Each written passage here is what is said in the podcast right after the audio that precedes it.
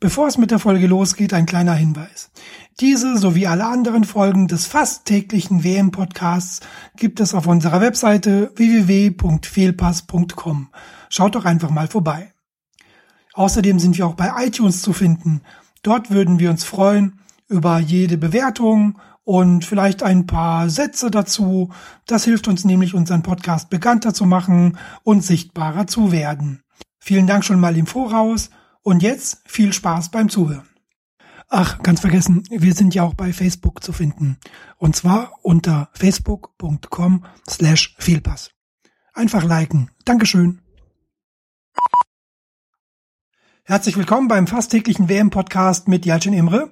Und heute habe ich wieder zwei Gäste dabei. Zum einen wären das Sven Herzberg vom Rautenradio. Moin. Und Gunnar Schmidt vom Stehblock. Guten Morgen. Guten Morgen. Liebe Freunde, die Tradition besagt ja hier beim fast täglichen WM-Podcast, dass sich die Neuen unter uns erstmal vorstellen müssen. Das gilt ja für beide von euch. Deswegen zuerst zu dir, Sven. Äh, herzlich willkommen und ähm, erzähl doch mal bitte ein bisschen, wer bist du, was machst du und wo findet man dich im Internet?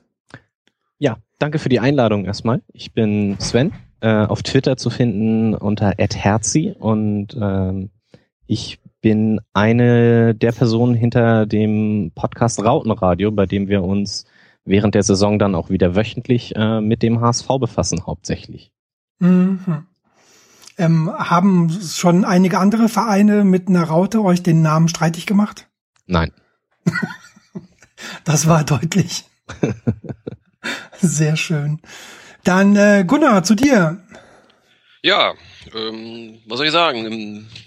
Unter Twitter zu finden als Stehblock mit einem G am Ende, also wie ein Block, abgeleitet von meinem Blog namens Stehblock. Ähm, Worum geht's da? Darum geht's, da geht's hauptsächlich um den SVW in Wiesbaden. Das ist hier mein Local Team. Ich wohne in Wiesbaden. Mhm. Äh, wobei ich eigentlich äh, von, von Hause aus, sage ich mal, oder von, von kleiner, frühester Jugend an äh, Bayern-Fan bin. Aber da gibt's schon genug Blogs. Und dann dachte ich, dann suche ich mir mal was anderes, um da ab und zu mal irgendwas zu schreiben. Ach ja. Genau.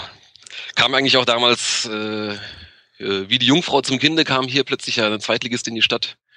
Und äh, das kann man ja nicht so völlig unkommentiert da so stehen lassen. Ja gut, das hat sich aber dann ja wieder schnell erledigt. Naja, jetzt haben wir einen sehr erfolgreichen Drittligisten, das ist auch schön. sehr schön. Gut, dann, äh, boah, ich hätte jetzt beinahe gesagt, dann seid ihr beide ja so weit weg von einer Weltmeisterschaft wie. nee, lassen wir das. Ähm, also, gestern haben wir natürlich alle das äh, Viertelfinale gesehen, Frankreich gegen Deutschland. Ähm, Sven, ich habe gestern gelesen nach dem Spiel, dass Deutschland knapp, aber nicht glücklich gewonnen hätte. Würden Sie dieser Formulierung zustimmen? Nicht glücklich. Also, ja, also ich würde sagen, zu glücklich fehlte den Franzosen nachher die letzte eine Großchance. Nee, warte, halt. da war was. Nein, ähm, äh, ja if I recall correctly, ja. Da, da war was, äh, also ich würde dem auf jeden Fall zustimmen. Also ähm, die Franzosen hatten genug Chancen, den Ausgleich zu machen. Ähm, sind mehr oder weniger großartig an Neuer und Hummels gescheitert in der Regel und ähm, von daher denke ich, dass man das so festhalten kann. Mhm. Ähm, Gunnar, aber die Standards, die klappen bisher, ne? Ja, so die klassischen Standards, ne? wir haben ja jetzt ein paar lustige Freistoßtricks im Laufe der WM gesehen, wo sie sich irgendwas überlegt hatten, äh, irgendwie mit fünf Leute, die erstmal über den Ball laufen und dann der Schuss ins Nichts. Oder äh, jetzt natürlich legendär beim letzten Spiel den, äh, den Müller-Hinfaller, mhm. der wohl doch so gedacht war, anscheinend. Wie man ja, so irre, ja. Ähm, aber da ist ja überall nichts draus geworden und jetzt so ganz klassisch irgendwie mal eine Flanke rein, äh, gut positioniert und dann den Hummels oder einen, vorher hatten wir auch schon mal einen äh, Hövedes und Mertesacker, die dann da irgendwo rankamen. Äh, ja, und dann halt Kopfballtor, fertig, ne?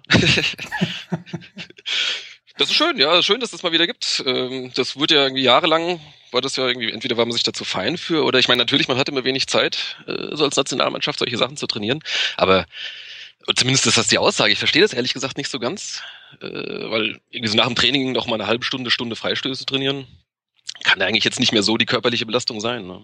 Mhm. Also ich finde, das könnte man eigentlich regelmäßig machen, auch im Verein. Also da sieht man es auch bei vielen äh, ist das völlig lustlos irgendwie die Bälle da so reingeklopft. Ja, aber das ist schön, dass das mal wieder funktioniert hat und äh, äh, in manchen Spielen reicht das dann auch schon. Mhm. Wobei Frankreich ja wirklich ähm, offensiv eigentlich mehr Aktionen hatte, Sven, ne? Die haben gerade in der zweiten Halbzeit schon natürlich früh versucht, das Tempo zu verschärfen und damit eben sind sie auch zu ein paar Chancen gekommen.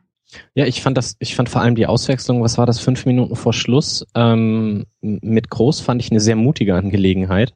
Ähm, da wir ja gesehen haben, dass gerade Schweinsteiger und Kedira echt platt waren und ähm, den Ja, stimmt, Franzosen ich hat ja nur, den Franzosen hat ja nur ein Tor zur Verlängerung gefehlt. Also wenn die das gemacht hätten, das wäre eng geworden. Ja, aber dann äh, gegen Ende war es äh, schon, ähm, wie du schon gesagt hast, eine relativ knappe Sache. Ne? Also ich habe die Aufstellung gelesen gestern und dachte mir so, okay, viel diskutiert, Lahm doch auf rechts, ähm, Schweinsteiger und ähm, Kedira dann in der Mitte. Gunnar, das hat schon jetzt aber auch nach 90 Minuten klappen müssen. Ansonsten wäre es ganz schön schwierig geworden. Ganz genau, ja. Ich dachte auch, äh, also man hat es dann auch wirklich gesehen, so äh, ja schon relativ bald in der zweiten Halbzeit. Da waren unsere beiden äh, Mittelfeldhelden äh, schon schwer am Pumpen, hatte ich so den Eindruck. Und dachte ich, oh, die ganze Zeit oben die, äh, die Uhr im Blick. Äh, wie lange geht das noch? Und wann wechselt er? Und ich war genauso überrascht, dass dann, äh, wer war es, Kramer kam, glaube ich, rein. Mhm. Ähm, dass der dann für groß kam und nicht für einen von, äh, von beiden, also Schweinsteiger oder Kedira. Ja. Ja, ähm, gut, ist gut gegangen. Äh, bin, bin gespannt. Oder nein, ich möchte eigentlich lieber nicht wissen, was passiert wäre, wenn wir in die Verlängerung gemusst hätten. Muss man auch festhalten, das hat geklappt und von daher hat Löw alles richtig gemacht. Ja, das ist natürlich immer so die Diskussion. Also im Vorfeld ging es in vielen Artikeln zum Beispiel auch darüber, ob Löw ein bisschen beratungsresistent ist. Und ähm, jetzt mit der Änderung, jetzt zum Beispiel Lahm irgendwie auf rechts zu stellen, da hat er ja dann doch das getan, was man äh, so gefordert hat. Und wie du gesagt hast, das hat sich jetzt irgendwie ausgezahlt. Ähm, jetzt ist er, glaube ich, in einer Position, wo man sagen kann, okay, jemand ist jetzt im Halbfinale, hat jetzt quasi so oder so noch zwei Spiele. Sven, das ist jetzt quasi trotzdem ein Erfolg, wenn wir jetzt rausfliegen würden, ne? Kann sein. Ich verfolge die deutsche Nationalelf nicht so und ja, ein Platz unter den ersten vier ist eigentlich immer in Ordnung. Ähm, und wenn man sich anschaut, was so die, die, äh, das Wunschdenken der Bevölkerung ist, ich glaube, den kann man das gegebenenfalls verkaufen, wenn man jetzt nicht noch zwei Spiele äh, verliert und dann nur Vierter wird. Weil irgendwen von den Großen sollte man nochmal äh, schlagen auf dem Weg dahin. Ähm, Frankreich ist vermutlich auf dem Weg, wieder eine große Mannschaft zu werden, aber das äh, wird die Zukunft dann zeigen. Ähm, aber die richtigen Kaliber warten ja noch. Ja, aber jetzt gegen, wenn wir jetzt gegen Brasilien verlieren sollten, ich meine, da kann wahrscheinlich keiner, aus sei denn, sie würden sich jetzt äh, völlig blöd anstellen, aber ansonsten kann sich da doch keiner beschweren äh, gegen den großen Favoriten und Gastgeber äh, mit dem Publikum im Rücken und alles. Also das kann kaum, kaum standhaft werden. Aber ähm, kommen wir doch dann gleich eben mal zum Brasilien-Spiel. Oder gibt's noch irgendwas zum deutschen Spiel zu sagen? Ein, zwei Sachen wären mir schon noch aufgefallen. Also bitte, dann ich fand so gerne. zwei so kleine Merkwürdigkeiten. Ähm, also wir hatten es gerade eben schon mit äh, Thema Müdigkeit, Erschöpfung und so weiter. Das war ja irgendwie so während der ganzen Gruppenphase äh, eigentlich nie so ein Thema. Also bei der oder bei wenigen Spielen eigentlich nur, dass das auffällig war. Ansonsten war ich eigentlich überrascht, wie viele noch bis zum Schluss rennen oder sich vorher die Kraft gut eingeteilt hatten oder sowas. Aber ähm, da war mir ja schon eigentlich sehr überrascht, weil es hieß ja so von wegen, ja, Brasilien ständig heiß und äh, Spieler nach fünf Minuten kaputt und kriegen keine Luft und so so ein Zeug. Und das war eigentlich gar nicht so zu sehen, aber jetzt so seit der K.O.-Runde, also jetzt so schon seit dem Achtelfinale, äh, ist das dann dort deutlich sichtbarer. Mhm. Hatte ich den Eindruck. Mhm. Ich hatte auch so einen Artikel gelesen. Entschuldige, Sven. Ja, ja äh, genau, Philipp Lahm wird heute in der Süddeutschen zitiert mit äh, und, Zitat, uns hat man gesagt nach der Vorrunde ist alles vorbei mit der Hitze, jetzt laufen wir hier auf und es war genau wie im ersten Spiel. Und äh, dann mahnt er Redebedarf an, vor allem mit den Ärzten, Zitat, die uns hier was vorgegaukelt haben. Also es kann durchaus sein, dass da die Vorbereitung auch nicht ganz so gelaufen ist, wie, äh, wie sie hätte sein sollen. Ja, interessant. Ich hatte nach der Vorrunde eben einen Artikel gelesen, ich glaube, das war im Spiegel, wo es eben drum ging, dass die Hitze gar nicht so den ähm, Einfluss hat auf die Laufleistung. Aber in dem Spiel, das war auch auffällig, da hat Deutschland insgesamt siebeneinhalb Kilometer mehr gelaufen. Und das mit einer Führung im Rücken, ne? Mit einer so frühen. Ja, gut, mussten sie vermutlich auch, um hinten eben überall da zu sein, wo es nötig war. Ne? Ja, also ist halt ungewöhnlich dahingehend, dass eben normalerweise dann derjenige, der lange Zeit hinten liegt, mehr machen muss. Ja, ja, ist richtig. Aber dann, äh, wie schon gesagt, äh, es geht gegen Brasilien, die sich im zweiten Spiel des Tages gegen Kolumbien durchgesetzt haben. Ähm, Sven, bringen wir es mal auf den Punkt. Ganz schönes Gehacke, oder? Ja, das hat, das, das hatte so was von, von äh, ja, Abstiegskampf vor fünf, sechs Jahren in der Liga noch. also, weil, also nicht der Abstiegskampf vom HSV. Äh, nee, natürlich nicht. Vor fünf, sechs Jahren haben wir nicht gegen den Abstieg gespielt. Entschuldige. Das müsste man doch nochmal nachschauen. Nein, also es, es, es war wirklich, von Anfang an war das ein schneller und wirklich einfach irrer Kick, ja. Ähm, sehr intensiv, viele, viele, viele Zweikämpfe ähm, kein richtiger Spielfluss und das Mittelfeld, das hat irgendwie gar nicht stattgefunden. Also Ball nach vorne, reingrätschen, Körper rein. Hatte sehr viel von Deutschland-Ghana zweite Halbzeit. Stimmt, ja, wirklich ein, ein, wildes Hin und Her. Das war einfach Boah. Visier auf und drauf. Ja, was man natürlich hier äh, sagen muss, ist, dass die ähm, Tore, die gefallen sind, die waren ja ja aberwitzig. Also der Eckball, der irgendwie reinsegelt in der ersten Halbzeit, ähm, darf natürlich so nie durchkommen, ja, und dann ähm, wird der mit dem Knie reingemacht. Ähm, in der zweiten Hälfte, nee, doch, ähm, ja. dann der Freistoß, der war ja wirklich unbeschreiblich gut von, von David Luiz, ne? Ein Strich. Der trifft den so nie wieder, glaube ich, in dieser Güte. Also. Nee, muss auch nicht, weil jetzt reicht das ja auch. ja, weiß ich nicht. Also das, äh, so ein Satz, ich kann mich erinnern, das habe ich vor x Jahren äh, mal über Mesut Özil gesagt, als der noch bei Bremen war. Äh, da hat er, weiß ich nicht, äh, gegen Bayern irgendwie so ein unmögliches Tor geschossen. Dachte ich, Mensch, ausgerechnet, äh, sowas trifft er doch irgendwie in fünf Jahren nicht wieder. Und genau eine Woche später hat er ein fast identisches Tor geschossen. Also von daher halte ich mich bei solchen Sätzen gerne zurück. Bei Brasilien muss man sagen, dass, ähm, glaube ich, der Fred, der war irgendwie gar nicht beteiligt am Spiel, fand ich. Das, ich, ich war immer irritiert, wenn sein Name fiel, weil äh, Der wurde halt irgendwie das ganze Spiel über fünfmal erwähnt oder so und du denkst immer, äh, wie? Was? Der? Aber das geht ja schon die ganze Zeit so, oder? Also auch die, die Spiele vorher ist der irgendwie völlig abgetaucht. Ja, also gerade im Vergleich zum, zum Rest des Teams sieht man da schon also ein enormes Defizit, finde ich, was so seine, seine Fähigkeiten angeht. Allein schon in der Positionierung, ja. Ich, Neymar hat immer viele Ideen, wahrscheinlich fünf auf einmal versucht dann eine und Fred ist da einfach auch zu langsam dafür, also geistig, das dann zu verstehen oder eben intuitiv dann, nein, wirklich, also das kann man sagen, jetzt eben, wo man gegen ähm, Deutschland spielt, ja, äh, zum Glück, aber so, wenn man sich Brasilien bisher betrachtet im Turnier, ich meine, ihr habt die bestimmt schon ein paar Mal gesehen, nehme ich an, mhm. so wirklich überzeugen können die nicht, Gunnar, oder?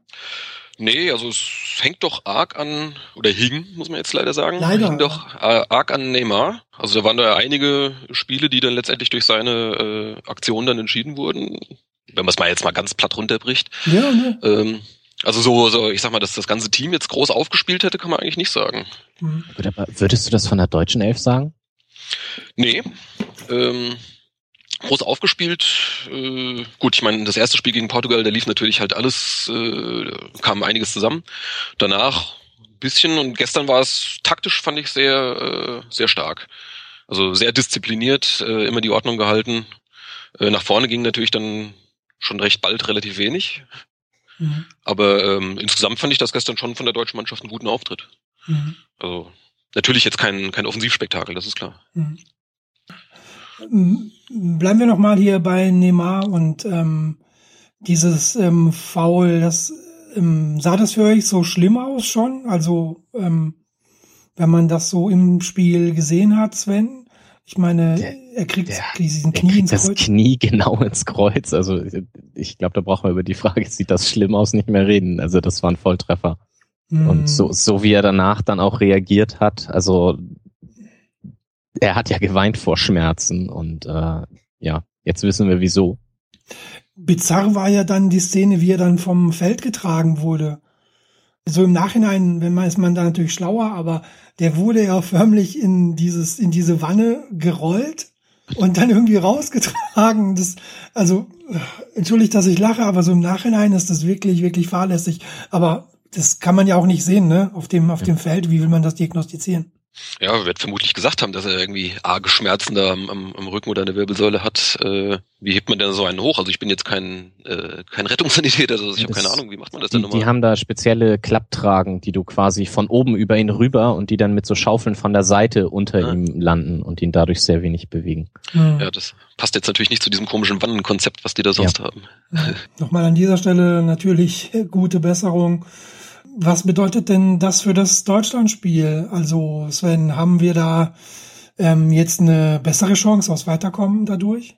Also erstmal finde ich das natürlich unglaublich schade, weil äh, man möchte sich ja bei so einer WM eigentlich mit den Besten messen. Das ist ja Sinn und Zweck dieser ganzen Veranstaltung. Und dass ja. da jetzt gerade der Starspieler äh, beim Gastgeber ausfällt, ist natürlich echt bitter. Ähm, das ist ja so, wie wenn man als FC Bayern den FC Barcelona schlägt und das, weil Messi irgendwie gerade schwer verletzt ist, ist da nichts wert. ich muss das rausschneiden.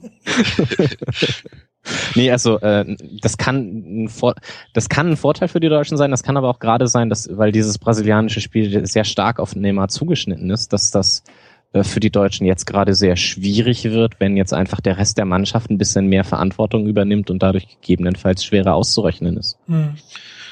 Andererseits brauchen die Brasilianer dann auch nicht mehr nach einer Entschuldigung suchen für die unvermeidliche Niederlage. nee, also äh, ich stimme Sven da voll zu, das ist, äh, ist natürlich schon schade. Und ich für meinen Teil hätten auch lieber äh, Brasilien auch lieber mit Neymar äh, besiegt. Mhm, klar.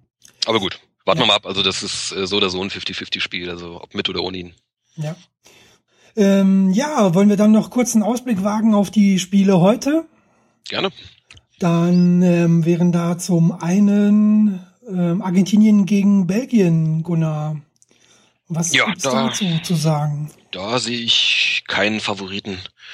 Ähm, Argentinien ein bisschen ähnlich wie Brasilien, auch äh, sehr abhängig von Messi, der es dann diesmal auch tatsächlich äh, zeigt. Ja, der will es wirklich ja, wissen, ne? Das wäre ja, lange, lange Jahre oder ja, doch schon einige Jahre äh, so ein bisschen so eine bisschen traurige Beziehung zwischen ihm und dem Nationalteam. Mhm. Aber ähm, jetzt scheint das hinzuhauen. Die Frage ist, reißt das heute auch nochmal?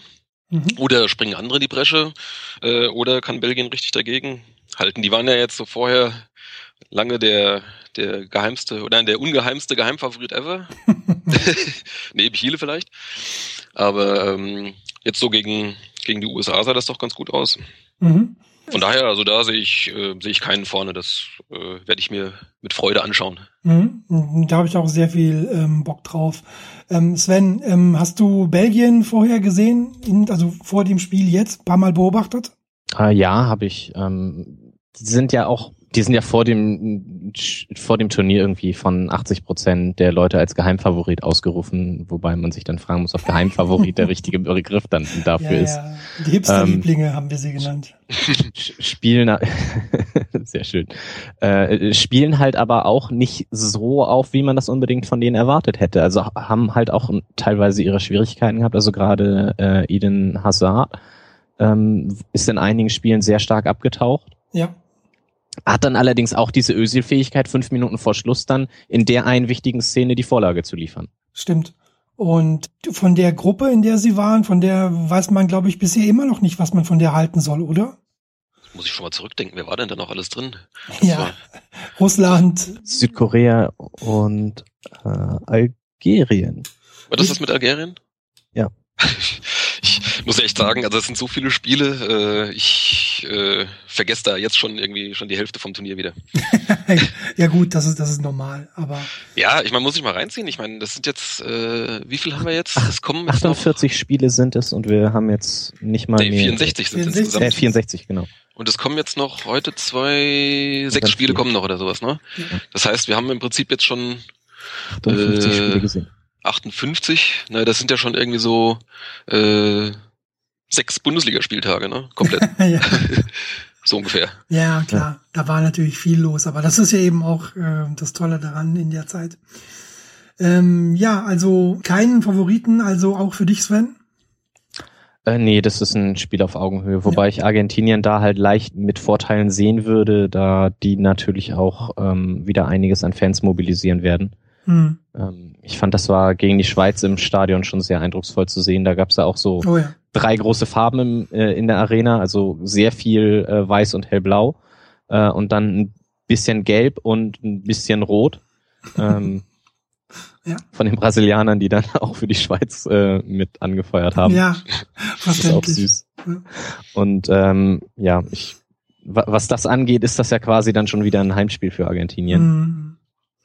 Ja, bin ich mal gespannt, ob das ähm, auch so ein Faktor wird heute.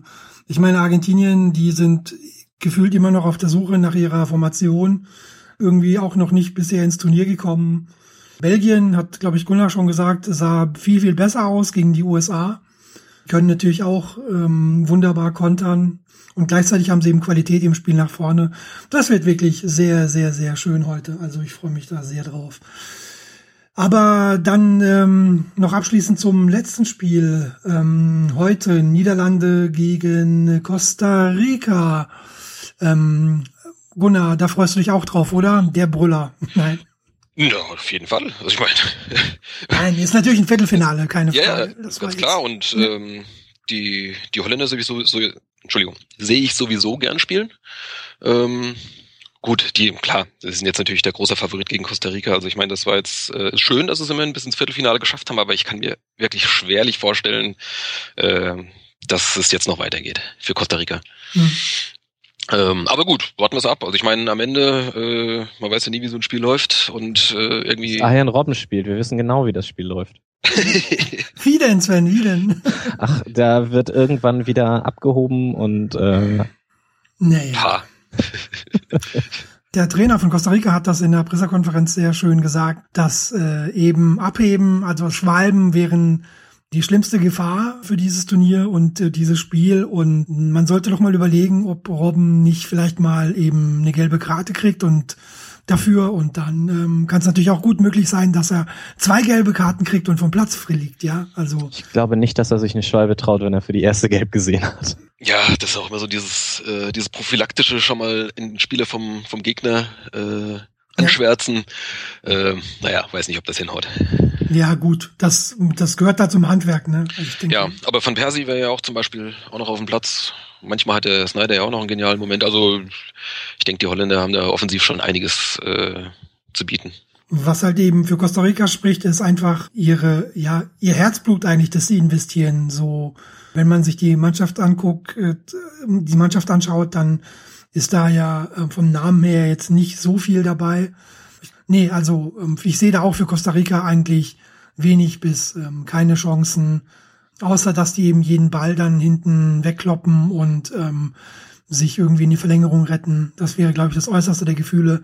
Aber wenn alles normal läuft, dann wird das ein, glaube ich, ein also einfaches Spiel, relativ einfaches Spiel für Holland. Ja, so. gut. Man hat es ja auch schon oft genug gesehen. Irgendwie, die stehen dann halt gut, gut organisiert hinten drin vielleicht und dann ein Konter funktioniert dann mal. Äh, ja, dann muss dann halt äh, muss dann die eigentlich stärkere Mannschaft dann plötzlich dann gegen den Rückstand spielen. Also das äh, gibt's ja auch alles, ne? Haben wir ja alles schon erlebt. Warten wir's ab. Ich wollte auch gerade sagen, das sah ja auf dem Papier Deutschland, Algerien auch ähnlich deutlich ja, genau. aus. Wer hätte da mit einer Verlängerung gerechnet? Jetzt mal ehrlich. Stimmt, stimmt auch wieder. Aber ähm, Algerien habe ich da schon gerade was so die äh, Vorstöße angeht, was die Gegenangriffe angeht, schon ähm, viel, viel schneller gesehen. Also da glaube ich jetzt nicht dran, dass das ähm, unbedingt jetzt eine Waffe ist von Costa Rica. Aber ja, natürlich, ist eben Fußball, ne? Es sind ähm, 22 Mann und man weiß ja nie, wie es ausgeht. Also von daher. Ähm, klar, aber anschauen werde ich mir das trotzdem. Also da braucht ihr auf gar keine Gedanken kommen. Das versteht sich von selbst. Das Natürlich, gibt ja keine Bundesliga gerade. Ja, stimmt. Apropos Bundesliga, das ähm, vielleicht abschließend ähm, bisschen allgemeiner dazu. Ich habe ja gemerkt, dass ähm, ich diese ganze WM sehr angenehm finde, sehr ähm, auch unterhaltsam finde, aber halt mehr nicht, ja. Also ich bin da jetzt nicht wirklich investiert. Das haben wir schon ein paar Mal erwähnt im Podcast. Aber auch zum Beispiel jetzt gestern beim Deutschland-Sieg Das habe ich einfach so wahrgenommen und ähm, bin jetzt da nicht mit ja voller emotionaler Freude dabei. Wie ist das bei dir, Gunnar, zum Beispiel? Auch nicht ganz so sehr äh, wie jetzt im, äh, in der Bundesliga, aber doch mehr, als du es jetzt beschreibst, würde ich mal sagen. Mhm. Ähm, ich meine, das hängt natürlich auch immer so ein bisschen von den Spielen selbst ab. Also jetzt vor dem ersten Gruppenspiel gegen Portugal, da war ich schon ziemlich nervös äh, und auch sehr, äh, sehr aufgekratzt dann danach, als das dann äh, so gut lief. Mhm. Ja gut, dann ist schon so ein bisschen der Druck raus, dann gegen Ghana, das habe ich dann eher eher lockerer verfolgt, obwohl es ja dann am Ende dann gar nicht so toll war. Mhm. Und äh, aufgrund der Gruppenkonstellation war das Spiel gegen die USA dann jetzt auch nicht so, dass man jetzt irgendwie nervös da sitzt. Und äh, ja gut, gegen Algerien konnte ich es lange eigentlich nicht glauben, dass, äh, dass es immer noch 0-0 steht. Äh, gestern war es dann wieder anders. Also da war ich dann doch tatsächlich schon den ganzen Tag so ein bisschen aufgeregt, äh, so in freudiger Erwartung, mhm. weil äh, weißt halt eben nicht, was vorher passiert gegen mhm. Frankreich. Haben wir ja gesehen, jetzt auch genauso gut äh, umgekehrt ausgehen können. Also das ist dann schon, ich meine, das hilft natürlich sehr dem Spielverlauf, diese berühmte frühe Führung. Ähm, selbst wenn noch der Ausgleich kommt, ist noch nicht, äh, noch nicht alles dahin. Äh, von daher hilft das dann schon, so ein Spiel entspannter zu gucken. Mhm. Aber ich bin da schon einigermaßen äh, emotional dabei, muss ich sagen. Mhm. Sven, bei dir höre ich so eine gewisse Distanziertheit raus. Äh, ja, also mir, mir geht das ähnlich wie dir. Also ja. äh, das, das Spiel gestern äh, Frankreich-Deutschland, das war bei mir emotional in etwa auf dem Niveau, wie wenn, keine Ahnung, der VfB Stuttgart gegen den FC Schalke 04 spielt. Okay. Ähm, ja, Also das ist dann halt, ha, Fußball wird vermutlich ein unterhaltsames Spiel, aber da kann man ja nebenher noch drei, vier Dinge machen. Ähm, dachte ich, frag einfach mal, weil das eben so total unterschiedliche Bedeutungen hat eben für die Leute. Und das fand ich eben interessant. Also eine Freundin von mir meinte gestern so, ja, noch eine Freundin getroffen, die gar nichts mit Fußball zu tun hat. Aber dann sagte sie noch, ja, toll, dass Deutschland heute spielt, da ist immer so eine tolle Stimmung. ja. Plötzlich kriegt das halt bei manchen Leuten so eine Bedeutung, die es halt sonst nicht hat. Und ähm, dann werden eben auch andere Leute immer gefragt, was, du bist doch Fußballfan, du kommst nicht zum Public Viewing. Also. genau deswegen. also ich, Spannend finde ich das auch. Ich habe meine Timeline besteht irgendwie zu 80 Prozent aus Fußballfans und zu 20 Prozent Leute, die ich irgendwie über äh, Internetthemen, Politik oder Computerkram ähm, da drin habe. Und ja. äh, wenn dann von denen Leute kommen wie äh, jetzt gestern zum Beispiel irgendwie zehn Minuten vor Spielende, wie halten das nur diese Leute aus, die das ganze Jahr über Fußball gucken? Ähm, das ist halt schon interessant, das dann auch zu erleben, dass die das dann aber auch wirklich packt dann. Ja. Ja, ich gucke Fußball ja auch schon ganz gern mal mit Freunden, aber nicht die Spiele, die mich wirklich interessieren, weil da kann ich überhaupt nicht ertragen, wenn dann um mich herum Gelaber ist oder so Stammtischkommentare. Das, das brauche ich dann echt nicht. Das reicht mir schon, wenn irgendwie so ein Steffen Simon kommentiert. oh ja, gut. Aber ich schaff's dann doch irgendwie regelmäßig nicht irgendwie mal auf eine andere Tonoption zu schalten. Ja. Äh, aber gut, das Thema brauchen wir jetzt nicht weiter vertiefen. Ich bin auch kein Freund davon, auf den Kommentatoren so rumzuhauen. Aber Steffen Simon gestern, das war tatsächlich nochmal eine andere Liga, als einen schlechten Kommentator in der Bundesliga zu erwischen. Ja. Ja, äh, naja, gut. Gut, aber das, äh, das Fass wollen wir jetzt, glaube ich, auch nicht mehr aufmachen beim Blick auf die Uhr. Dann, äh, ja, machen wir Schluss für heute. Ich äh, bedanke mich herzlich für diese Runde. Zu Gast waren Sven Herzberg vom Rautenradio. Vielen Dank. Und äh, Gunnar Schmidt vom Stehblock. Ja, danke, dass ich dabei sein durfte. Vielen Dank auch an alle Hörer fürs Dabeibleiben und bis zum nächsten Mal. Bis dann. Nur der HSV. Den musstest du noch machen. Ja, natürlich.